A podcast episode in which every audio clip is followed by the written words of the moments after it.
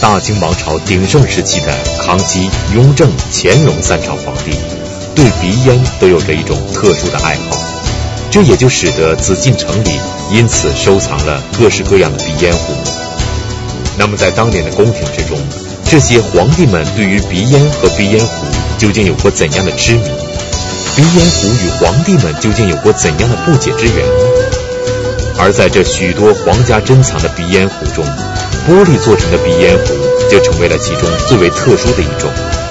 历史上几乎没有玻璃出现过的中国，何以会出现如此做工精美的玻璃鼻烟壶？更为神奇的是，这些玻璃鼻烟壶内部竟然描绘着许多笔法细腻的图画。当时的人们究竟又是凭借着怎样的技艺，把这些精美的图画描进这些小小的玻璃瓶子里呢？这些小的几乎微不足道的鼻烟壶，又曾经在拍卖会上拍出过怎样的高价？收藏专家、观复博物馆馆长马未都为我们再现玻璃鼻烟壶的种种传奇记忆，讲述马未都说杂项收藏：掌中乾坤鼻烟壶。鼻烟壶在清朝的兴旺跟皇帝有很大的关系，上有所好，下必甚严。清朝初年的三个皇帝康熙、雍正、乾隆三个皇帝都非常喜欢鼻烟和鼻烟壶。当时史书上有大量的这样的记载，比如《西朝定案》中有这样的记载：康熙二十二年南巡，地方官进献方物四种，上命留希腊。方物是什么呢？就是好玩的东西。当时地方官呢，为了讨得皇帝的欢心，送了四种东西。康熙看完了以后，就命令留下希腊。希腊是当时鼻烟的一个发音，就是留下了鼻烟。这个是有明确记录的。雍正皇帝酷爱吸食鼻烟，所以他在他的御批当中，在他当时的造办处的记载当中呢，关于鼻烟壶的记载比比皆是。比如雍正八年有这样的记载：郎中海望持进。画飞明食宿宴，珐琅鼻烟壶一对，呈进奉旨。此鼻烟壶画的甚好，烧造的亦甚好。画此珐琅是何人？烧造是何人？亲此。一对飞明食宿的珐琅鼻烟壶送给皇帝看的时候呢，雍正非常高兴，马上就问谁烧造的珐琅，谁画的？那么这些工匠都是谁呢？海望随奏称，此鼻烟壶系谭荣画的，炼珐琅料是邓八格，还有太监几名，匠役几名，帮助办理烧造等语奏文。海望马上就说了，谁画的？谁炼的珐琅料？还有多少个人？皇上马上下旨，他说赏给邓八格银二十两，谭荣二十两。其余将役等而酌量，每人赏给银十两，钦此。当天记录是这样写的：本日用本库银赏邓八格二十两，谭荣二十两，首领太监吴叔、太监张景贵、乔玉每人十两，崔总、张自成、摆堂阿李六十，每人十两，胡宝柱、徐尚英、张进忠、王二格、陈德。镀金人王老格每人五两，记此，全部记录在案。我们算了一下，赏二十两的有两个人，赏十两的有五个人，赏五两的有六个人，一共一百二十两。这俩鼻烟壶光赏银就赏了一百二十两，这反映什么呢？第一，皇帝的重视，皇帝的心情，高兴啊。一百二十两不是小数目了，制作的费用还没算在内，光赏就赏出这么多去，可见当时的这个鼻烟壶在清代的工艺品中的一个地位。当今天的我们仔细端详数百年之前，皇帝们当做宝贝的那些鼻烟壶的时候，会惊奇的发现，在这些鼻烟壶中，竟然有许多是玻璃质地的鼻烟壶。众所周知，中国历史上无论是考古发现，还是那些传世的文物，都很少见到玻璃质地的器物。但为什么皇帝的手中却有这么多的玻璃鼻烟壶呢？玻璃啊，古玩界呢称料器。我们过去都说那有一个料鼻烟壶，不说玻璃鼻烟壶，说料。为什么中国人古代不称它为玻璃呢？我们有很多古代的称谓，比如古代管我们的这个玻璃叫琉璃，对吧？但是到了清代以后，为什么称之为料呢？是因为当时清代北京不烧炼玻璃这个原材料，由山东博山盐神镇呢烧造炼原材料，炼好了这个原材料以后呢，运接北京，北京的工匠再拿这个原材料来制作玻璃器皿以及鼻烟壶。这个原材料有点像什么呢？有点像那钢锭，由炼钢厂炼好了。拿到轧钢厂去轧制，轧钢厂本身并不炼钢，只是你把钢炼好了，到我这儿轧成钢板，这个道理都是一样的。原材料运到北京以后呢，好材料一定先入宫廷，所以宫廷的玻璃器在旧古玩界称之为官料，官方的材料。后来呢，就把这个用玻璃料。做成的器皿都称之为料器，一直沿用到解放后。解放以后，北京还有北京料器厂，就是这么来的。它全称应该叫北京玻璃料器厂才对呢，但是这“玻璃”两个字就给省略了，就跟我们过去说瓷器说的“赏玉堂春瓶一对儿”，最后就变成了“赏瓶一对儿”，把中间这个词儿就去掉了。人很多时候是偷懒的。康熙三十五年。就是一六九六年，我们算一下，距今三百多年了。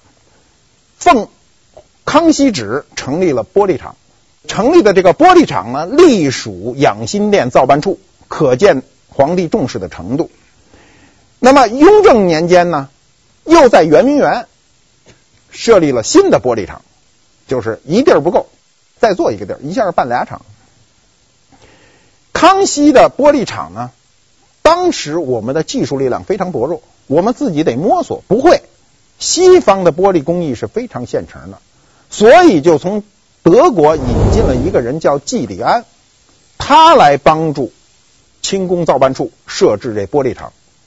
康熙皇帝认为这个人功不可没，所以他对季礼安非常好。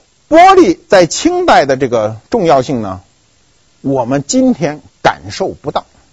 我们今天随处可见玻璃，我们几乎离开玻璃不能生存。我们大家设想一下，我们怎么离开玻璃生存？第一是你们家那屋的玻璃没了，这屋子全是穿堂风，受得了吗？对吧？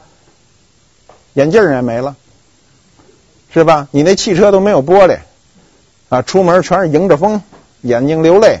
所以你今天没有玻璃，你几乎不能生存。但清代以前的人几乎不使玻璃。所以，清代人对玻璃的感受是非常非常强烈的。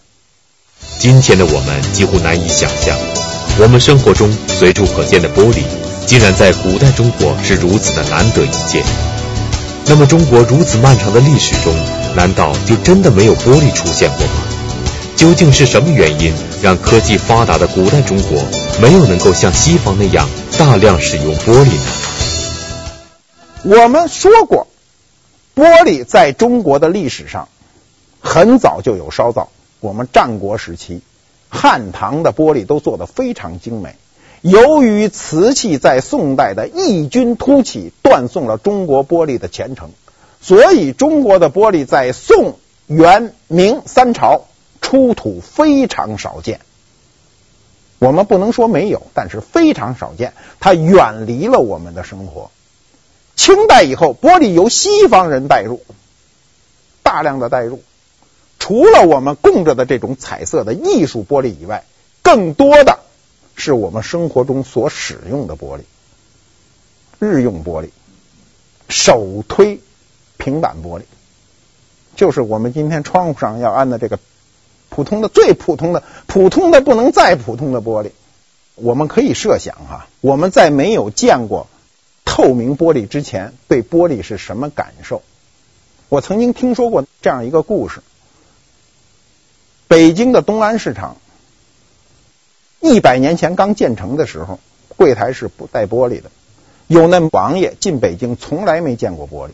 那时候玻璃已经进入宫廷二百年了，但是只限于王公贵族使用，一般人没见过，尤其少数民族进入到北京没见过玻璃，隔着这玻璃就看上那东西就要拿，一拿呢，就拿不着，就急呀。我们今天觉得这个你拿不着是正常的，可当时没有玻璃概念的人拿不着，心里就急得不行。说世界上还有这样一个东西，隔得看得清清楚楚，我就生拿不着的，就一拳就把玻璃砸了。然后随从全跟上来说：“我们家老爷有钱啊，砸了全赔你啊，您别跟我们老爷犯浑。”再有一点，在清代的初期，就是康雍乾三朝，西方人把这平板玻璃运入宫廷的时候，价格昂贵。这个贵到什么程度呢？我们今天人都不能想象。当时有这样的记载，就是大概三尺见方的一块玻璃是两间房子的造价。你们家盖一间房子，安上这么大两块玻璃，等于盖五间房子的钱。我们当时屋里的采光是非常弱的，你什么东西你糊上那窗户纸，这屋里就进不来光线了。进来的光线是非常弱的，所以当时宫廷对这个玻璃的要求非常强烈，直接阳光，尤其到冬天，阳光直接射入屋里，非常暖和。雍正三年九月十六日，郎中保德交代手下说：“造办处库内有残碎玻璃，可以做得窗户眼，送些来。”第二天，手下就送来碎玻璃二十块。什么叫窗户眼儿？我们过去我记得门上留一眼是为了走猫，是吧？家里养个猫钻来钻去。过去的平房经常是这个样子。过去那玻璃打了，根本舍不得扔。我们今天玻璃一打，哗啦就到垃圾箱里去了，是吧？那时候舍不得扔。整个一个窗户是有窗格的，我只留一个小窗格，镶一块玻璃，这叫窗户眼儿。所以当时打碎了这个东西，都在宫廷的库里搁着，用这碎玻璃就镶这么一个小窗户眼儿，就已经非常高兴了。这院子里来谁了，就通过那窗户眼儿一看就看见了，对吧？你要全是蒙着这窗户纸，那你只能捅破了看，晚上再糊上，是吧？麻烦。所以有这么一块玻璃，在清代的时候，给人的感受不光是新奇，非常的强烈。雍正五年五月二十二日，圆明园来帖称呢，本月十九日，太监张玉柱交来紫檀木边镶玻璃心柜一对儿，玻璃心长一尺八寸六分，宽一尺五寸三分，共十六块；紫檀木架玻璃镜，玻璃心长二尺二寸八分，宽一尺五寸。造办处记载的非常详细，精确到分。一分就是三个毫米吧。传旨，将柜上玻璃拆下，收在造办处，不可零用。若有一处合用此玻璃处，再用。其紫檀木边亦不可拆动，将拆下的玻璃空处，或用板，或用砂壶，仍然补上，以备使用。雍正皇帝为什么说的这么啰嗦呀？就是这两个东西都贵，玻璃贵，紫檀也贵。你把这玻璃从这个紫檀柜子上拆下来，搁在那儿不能乱用，非得找到最合适。什么叫最合适？就是可丁可卯把这玻璃给用上。我们今天这玻璃来了不合适，歘一刀裁下去，往上一弄，那就扔了。玻璃店你去看，全是这样，对吧？那时候舍不得，得合适。这提供了什么信息呢？玻璃跟紫檀的贵重程度都差不多。《红楼梦》第三十一回有这样的描述：说晴雯不是说了吗？先时候什么玻璃缸、玛瑙碗，不知弄坏了多少，也没见个大气儿。他把玻璃缸和玛瑙碗并列，表明了当时这玻璃的缸，就是玻璃鱼缸啊，和玛瑙碗都属于贵重物品。中国的玻璃工艺在清代。跟西方的玻璃工艺完全不同，它是采取了一种玉的工艺，用对待玉的态度来对待玻璃。我们讲玉时候说过，凡是斜玉边的字都跟玉有关，玛瑙、珊瑚、玻璃，它跟玉都有关，都有一种内在的联系。在中国历史上如此珍贵的玻璃，究竟是怎样被制作成为了这些小小的鼻烟壶呢？而当我们仔细端详这些袖珍鼻烟壶的时候，就会惊奇的发现，在如此微小鼻烟壶的内部，竟然有着许多笔法细腻的图画。这些图画，古代的工匠们究竟是用什么方法画进去的呢？广告之后继续讲述。您现在收看的是《百家讲坛》栏目。玻璃鼻烟壶啊，分为单色、套色、画珐琅、金星和内化。它的特点是呢，密封效果特别好，随心所欲。制作的时候随心所欲。它的密封相对其他的物品来说，它跟瓷类似，但是跟金属器不一样。比如铜，铜是有气味的，我们都有这个经验。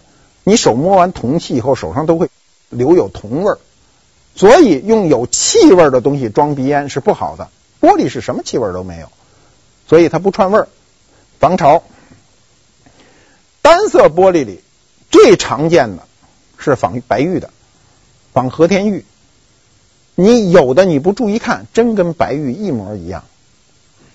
我就碰见过有人拿过来给我看，说：“你看我这白玉多好，我买的怎么？”后来我说：“你这是玻璃的呀。”一开始还不服气，说：“他他怎么是玻璃的？说这这明明是白玉的嘛。”我说：“你在高倍放大镜中一定能找到气泡，找到气泡那就肯定是玻璃的。你要不服气，你就往地上一扔，你就彻底服气了。”它就肯定是玻璃的。还有一种非常流行的呢，是宝石红，一般都属于亮玻璃，透亮的。宝石红过去有个俗词儿叫山楂糕，很形象。我们现在很少吃这种小吃了。我小时候特别喜欢吃的就是那山楂糕，嗯，两毛钱买一大块，本来想吃一天，结果五分钟就给吃光了，好吃啊。过去这个拿烟壶的人呢，要炫耀啊，说您看我这山楂糕啊，漂亮。这人掏出来说，你看我这鸡油黄，鸡油黄呢，你没见过那样的玻璃的时候，你不能想象它那个黄的那个黄度，那个程度，不高不低，恰到好处，非常嫩。刚才我们说的是单色玻璃。套色玻璃很容易理解，我在这一个颜色上再套一个色，就叫套色玻璃，对吧？中国的玻璃工艺中非常有代表性的就是这套色玻璃。我们有一点可能会忽略，宫廷的套色玻璃一般只套一色，到了民间就开始两色、三色、四色、五色、六色，乃至有套八色的。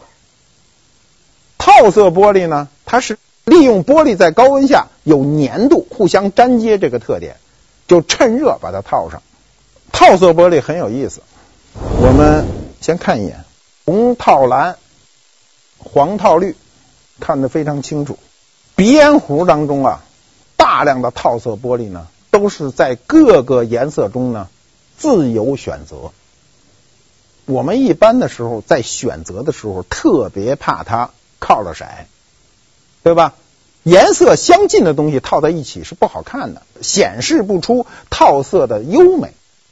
但恰恰鼻烟壶里有一种，就是一个颜色套同一颜色，比如黄玻璃鼻烟壶套上一个黄玻璃的纹样，我们见过；捏黄的玻璃蒂子套上亮黄的龙纹。什么意思呢？这叫皇上皇，太上皇，说的是乾隆的晚年，太上皇帝，所以它有一个含义。这个含义呢，表明了当时的老百姓对当时的皇帝的一个一个满足。乾隆晚年的时候，当他退位以后，很多老百姓还是很怀念他的，所以鼻烟壶就做成这种皇上皇。乾隆一朝，宫廷制作的玻璃鼻烟壶至少在数万件以上，有记载可查。大多都用为赏赐，皇上肯定用不了那么多呀，自己有有手里有点就够用了。例如乾隆二十八年四月二十八日，造办处档案记载说，赏用玻璃鼻烟壶五百个，一次就做五百个。那么玻璃的鼻烟壶里呢，还有一种呢，是用玻璃的素胎画珐琅。我们陶瓷中讲珐琅彩的时候专门讲过，珐琅彩的准确名字是什么胎画珐琅？铜胎画珐琅，玻璃胎画珐琅，瓷胎画珐琅。那么玻璃胎画珐琅呢，在鼻烟壶里呢非常多，尤其雍正、乾隆一朝。雍正时期啊，做过一个玻璃胎的鼻烟壶，叫节节双喜，仿竹子，一节一节的，上面画两个蜘蛛。蜘蛛在我们过去文化中有喜珠之称。你以后一出门，你们家门框上落下一个蜘蛛，别不高兴，蹭一脸蜘蛛网，那没什么坏事，那叫出门见喜啊，好事。雍正时期的这个玻璃胎画珐琅节节双喜鼻烟壶，全世界目前仅此一个，藏台北故宫。我们查了一下档案，档案非常有意思。雍正元年，造办处。珐琅桌明确记载，四月十一日做得铜胎节节双喜珐琅鼻烟壶一件。八月初四，大约四个月以后，做得铜胎节节双喜珐琅壶一件。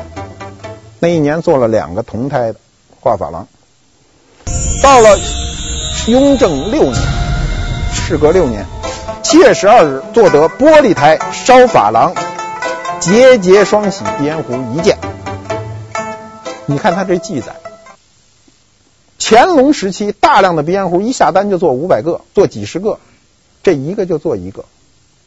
元年四月份做一个，八月份做一个是铜胎的，隔了六年又做了一个玻璃胎的。今天这个玻璃胎呢，侥幸存到今天，这就是全世界的唯一孤品。这孤品呢？从档案上看，就是那儿子，那俩爹呢，至今没找着。大家有功夫可以去找找，非常重要。玻璃胎里啊，过去大量的画的比较细致的、比较优美的，比如画花鸟的、画人物的，很多属古月轩款。珐琅彩的最早的古月轩是发现在鼻烟壶上的，这个流传甚广，至今仍是一个谜，没有办法。破译谁第一个在鼻烟壶上写下“古月轩”这三个字的？在我们刚才的讲述中，更多的只是在关注这些玻璃鼻烟壶千奇百怪的造型。但是细心的您一定会发现，在这许多的玻璃鼻烟壶上，有着各式各样的绘画和文字。但是这些图画和文字，竟然是在玻璃瓶子的里面。那么，这些画和文字是怎样被画进去的呢？这样高难度工艺的秘密究竟在哪里呢？鼻烟壶的品种中，内画鼻烟壶是出现的最晚的一个品种，也是中国历代工艺中出现最晚的一个品种。我们在晚清之前，中国人不知什么为内画。我们鼻烟壶能看到的所有的品种，名贵的、一般的，都比。内画鼻烟壶早，鼻烟壶到了晚清的时候，它实际上是出现一个颓势，整个质量是下降的。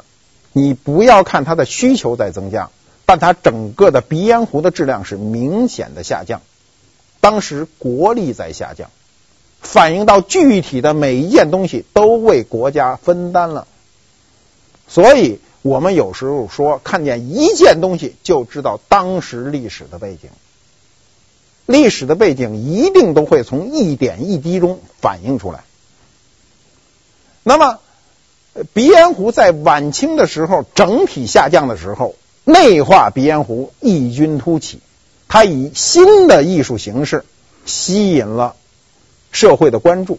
内画鼻烟壶呢，一般情况下是画在水晶壶。或者玻璃壶内，它首先工艺上呢，它要把这个鼻烟壶处理一下，它里头搁上金刚砂，要串糖摇晃，然后使它变毛，才可以绘画。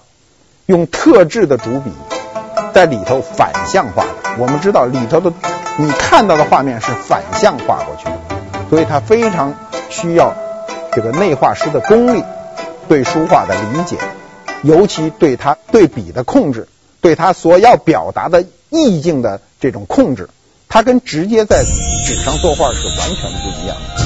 晚清著名的内画大师有周乐源、马绍轩、叶仲三、丁二仲等。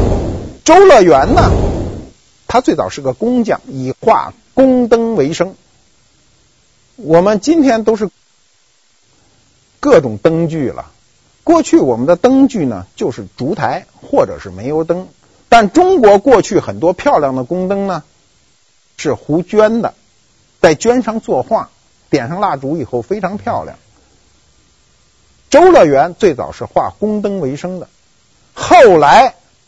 发现了内画工艺以后，练了这个基本功，所以周乐园的绘画呢，主要都是山水小景，比如他常画的就是《风雨归舟图》《春风得意图》，他画的都是比较大众的题材。他的创作活跃时期呢，大约是在光绪的前期。第二个有名的人呢是马绍轩，马绍轩的绘画呢，题材众多。但是他最著名的是人物肖像和书法作品，这个难度极大。我们在一个鼻烟壶里画一个人的像，要画的传神，要酷似是非常难的，尤其是书法，书法又要写出韵味儿，但是它是反向写的。我们今天写个字写好了都很不容易。那你反着写就更不容易，尤其又受瓶口的限制。当时马少轩为社会上许多名流都画过像，我们今天存世有相当一部分，每个都画得非常精彩。我们有的人根本不认识，查不到，不知道这个人是谁，但那个照片画得栩栩如生。比如一九一八年，他为易安居士呢画肖像玻璃鼻烟壶，这个人物呢。是背手而立，神形兼备，目光炯炯。背后呢，书了一首小令，是马少先自个儿写的。他写道：“仁者寿，湖中天，独此冰心一片，堪立千百年。”写的非常激情。他就把自己内心的世界告诉了他所绘画的这个人。又比如，他给一个叫于清的人呢画过一个肖像鼻烟壶，穿的西服。这个人当时非常年轻，所以他背面这样写道：“他说他中古之年，求师万里，灵台云阁，请从此始，染人之欲，甚于丹青。”免尔令得，视此图名。他的这一段话言辞恳切，语重心长，把自己的内心的寄托写在了这个瓶子上，把肖像画在了这个瓶子上。他说呢，你什么时候都可以看看这个图，看看这个这句话。我们看一下他的作品，你可以看到他的踌躇满志。艺术家的艺术表现，往往都差那一点儿。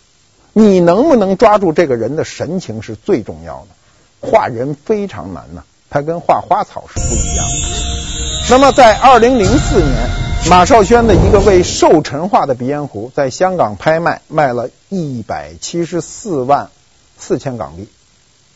二零零四年，那么。这个高价位对于一个内画鼻烟壶，这个价位非常高了，是表明了世界各国的收藏家对马少轩的一个尊重，对我们内画艺术的一个尊重。那么第三个大师呢，叫叶仲三，他画历史题材比较多，他喜欢古典文学，《三国》《红楼》《水浒》，画风尘三侠，他这些东西画的比较多，色彩呢大红大绿，对比强烈。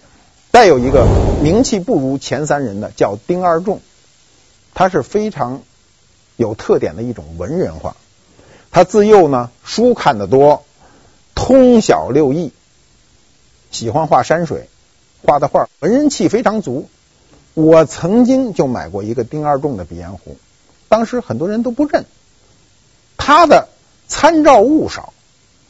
他不像周乐园、马少轩、叶仲三三个人是以画壶为生的，所以那三个人的作品非常多，他相对就比较少。除了中国历史上这些珍贵的玻璃鼻烟壶之外，古人们还曾经用过哪些出乎我们想象的材料制作过鼻烟壶呢？为什么当年乾隆皇帝会把一件并不值钱的葫芦做的鼻烟壶作为国礼送给英国国王？这些曾经的鼻烟壶在拍卖会上究竟拍出过怎样超乎寻常的天价？广告之后继续讲述。您现在收看的是《百家讲坛》栏目。鼻烟壶除去我们所讲的陶瓷类、玉石类、玻璃类、内化类，剩下的。所有归为其他类，为什么呢？是因为鼻烟壶什么材料都可能使。过去说有什么材料就有什么材料的鼻烟壶。我们金属类知道，金银铜铁都用过。那么常见的材料易得的，比如木材的、桦木的，呃，比如竹子的，比如漆器、螺钿，甚至树籽儿。葫芦，这些都可能用它来做鼻烟壶。比如葫芦，我们今天可能认为葫芦的鼻烟壶那不值什么钱，那肯定不如玉的。但是乾隆五十八年，乾隆赏给英国特使以及他副使的鼻烟壶是玉的，但是由他带给英王乔治的鼻烟壶却是葫芦的。你们两个特使，一人给你个白玉的，这葫芦的你得带给你们英王。从这一点上可以看出来，在乾隆的眼中，葫芦的鼻烟壶比玉的还要贵重。所以我们今天有时候还很容易按材质去论价，古代不一定是这样。在鼻烟壶的材料中，贵重材料还有什么呢？比如琥珀、蜜蜡、砗磲、珍珠。我们见过大个珍珠做的鼻烟壶，你以珍珠论，它非常大；以鼻烟壶论，那叫非常小。有珊瑚、玳瑁，有象牙、秋蕨。什么是秋蕨呢？秋蕨就是一种海象牙。我曾经碰到过一个人说：“说马先生，我这有一扎脚鼻烟壶。”我一听，我先愣了一下。我应该是所有材料都知道的人，但就真不知道什么叫扎脚鼻烟壶。后来他拿出来给我一看，我说：“哦，您这是秋蕨。秋呢，是一个虫字边，一个竖弯钩，跟扎字只是偏旁不一。蕨就是这个角字，是吗？秋蕨它叫扎脚。嗯，鼻烟壶的衰落跟鼻烟是几乎是同时的。”它有很多社会原因，除了我们的社会的经济整体下滑，然后鸦片战争的爆发、香烟的兴起，乃至鸦片对我们的影响，都对鼻烟壶产生过巨大的影响。但最重要的影响还是鼻烟壶和鼻烟作为社会礼仪的一种逐渐消亡，在社会礼仪中，它已经变得越发不重要了。我们今天很少有人去谈手表，在二十多年前、三十多年前、四十多年前，人见面手表是非常重要的。今天好多人不戴表，我听很多人跟我说，自打手机上有了时间了，我就再也没戴过表。如今已经在中国古董市场上随处可见的鼻烟壶，西方人究竟会对它有着怎样特殊的兴趣呢？而这些似乎微不足道的鼻烟壶，在海外的拍卖会上，究竟又拍出过怎样让人瞠目结舌的天价呢？